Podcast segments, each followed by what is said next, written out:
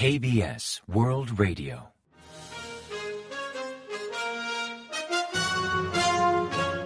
Informativo de KBS World Radio. Bienvenidos un día más al informativo de KBS World Radio. Les habla Javier Castañeda y tras el saludo les avanzamos los principales titulares del día 2 de noviembre. Pyongyang lanza más de 10 misiles y uno cae al sur de la línea limítrofe norteña. Seúl lanza tres misiles aire-tierra en respuesta al ensayo del norte. Y una afirma que Pyongyang ha invadido de facto territorio surcoreano con sus misiles. Militares norcoreanos aluden a un posible uso de armas nucleares.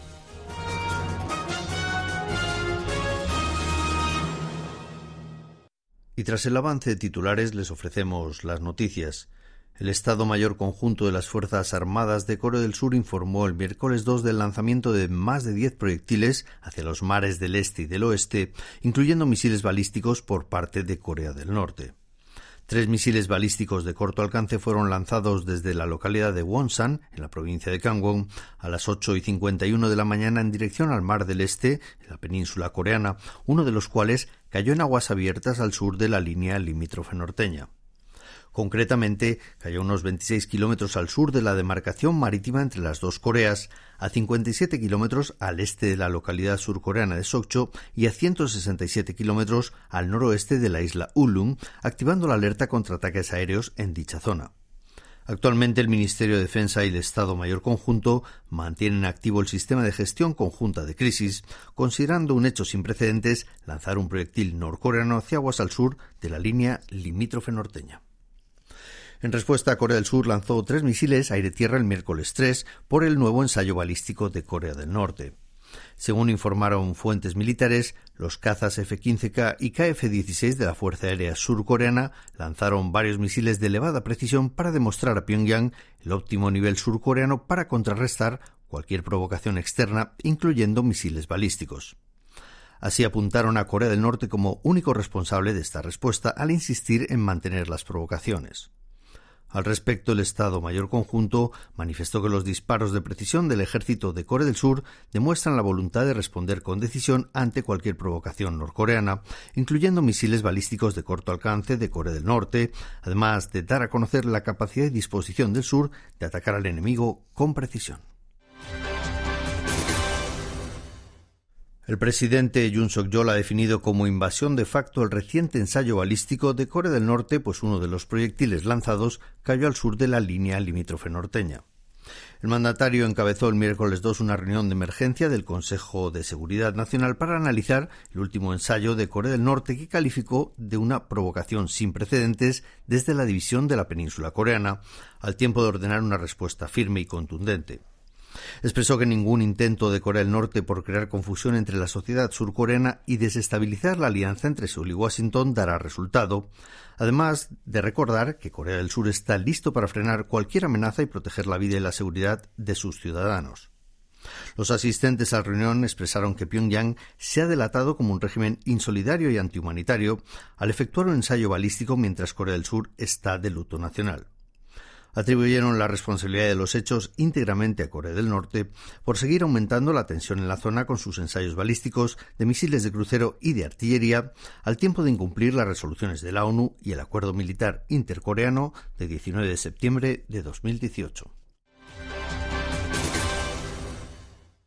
Por su parte, algunas figuras clave del ejército norcoreano han advertido a Corea del Sur y Estados Unidos que pagarán un alto precio si usan la fuerza en su contra y hasta aludieron al posible uso de armas nucleares. A primera hora del miércoles 2, el vicepresidente del Comité Militar Central del Partido de los Trabajadores de Corea del Norte, Pak Jong-chon, expresó que si Seúl y Washington usan la fuerza militar contra su país, pagarán un precio muy alto, en alusión a la maniobra aérea surcoreano-estadounidense Vigilant Storm, que calificó de simulacro de invasión a Corea del Norte. Reiteró que sus palabras no eran meras advertencias, enfatizó que en última instancia el régimen norcoreano podría barajar hasta el uso de armas nucleares. El Comité Militar Central del Partido de los Trabajadores de Corea del Norte es el organismo de máximo rango en cuanto a toma de decisiones del ejército norcoreano. Pak es el número dos del comité, mientras que Kim Jong-un ejerce como presidente. La Casa Blanca sigue con preocupación la posibilidad de un nuevo ensayo nuclear por parte de Corea del Norte, si bien ignora en qué contexto o momento el régimen de Kim Jong-un podría realizarlo. Así respondió John Kirby, portavoz del Consejo de Seguridad Nacional de la Casa Blanca, durante una rueda de prensa ofrecida el día 1 al ser preguntado por la posibilidad de un nuevo ensayo nuclear durante la cumbre del G20 programada para los días 15 y 16 de noviembre en Bali, en Indonesia. Kirby insistió en que Pyongyang podría efectuar un nuevo ensayo nuclear en cualquier momento, aunque resulta difícil predecir que podría llevar a Kim Jong-un a adoptar esa postura y solo reiteró que Washington sigue de cerca los movimientos de Corea del Norte.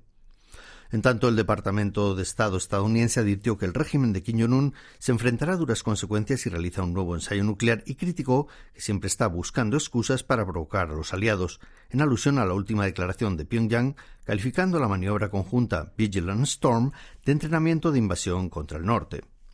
Al respecto, el Pentágono enfatizó que se trata de una maniobra programada hace mucho tiempo entre Seúl y Washington para mejorar la capacidad de defensa de sus tropas aliadas.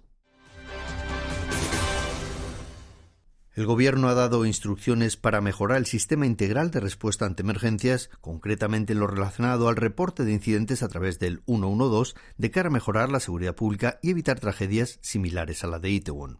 La medida fue adoptada al considerar que la policía no respondió con diligencia a las llamadas telefónicas que llegaron a los servicios de emergencia del 112, reportando la gravedad de los hechos horas antes de la avalancha.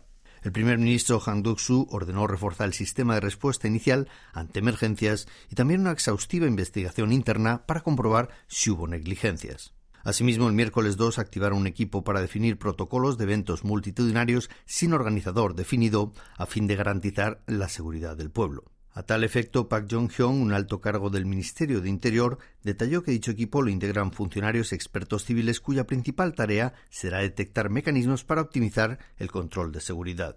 Por otra parte, el miércoles culminaron los procedimientos funerarios de 68 de las víctimas de la tragedia de Itaewon y también acordaron que los familiares de las víctimas surcoreanas y extranjeras recibirán las mismas ayudas.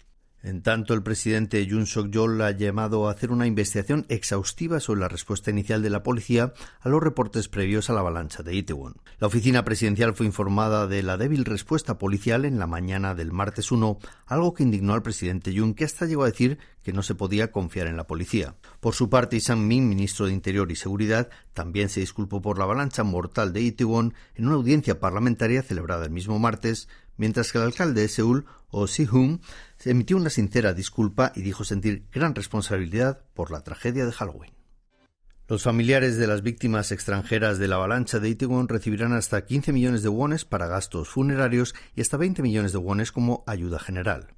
Así lo anunció el miércoles 3 el Ministerio de Exteriores en base a lo acordado en la reunión interministerial del día anterior, estimando que los familiares de las víctimas extranjeras debían recibir la misma ayuda que los nacionales.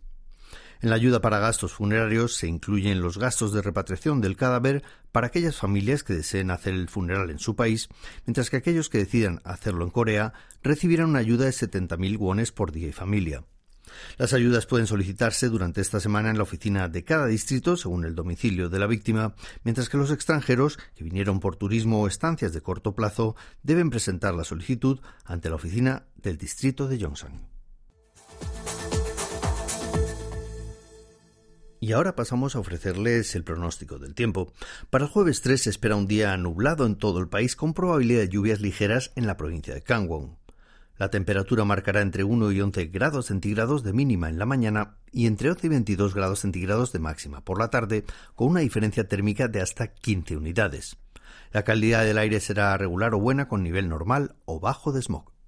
Y a continuación comentamos los resultados del parqué. El índice general de la bolsa surcoreana, el Kospi, siguió al alza el miércoles 2 tras ganar un 0,07% respecto al día anterior y cerrar la jornada en 2.336,87 puntos. En tanto, el COSDAC, el parque automatizado, remitió un 0,38% respecto al lunes hasta cerrar la sesión en 697,37 puntos. Y en el mercado de divisas el tipo de cambio subió 0,2 unidades hasta cotizar a 1.417,4 wones por dólar al cierre de operaciones, en un ambiente especulativo ante los próximos resultados de la reunión de noviembre del Comité de Mercado Abierto de la Reserva Federal de Estados Unidos.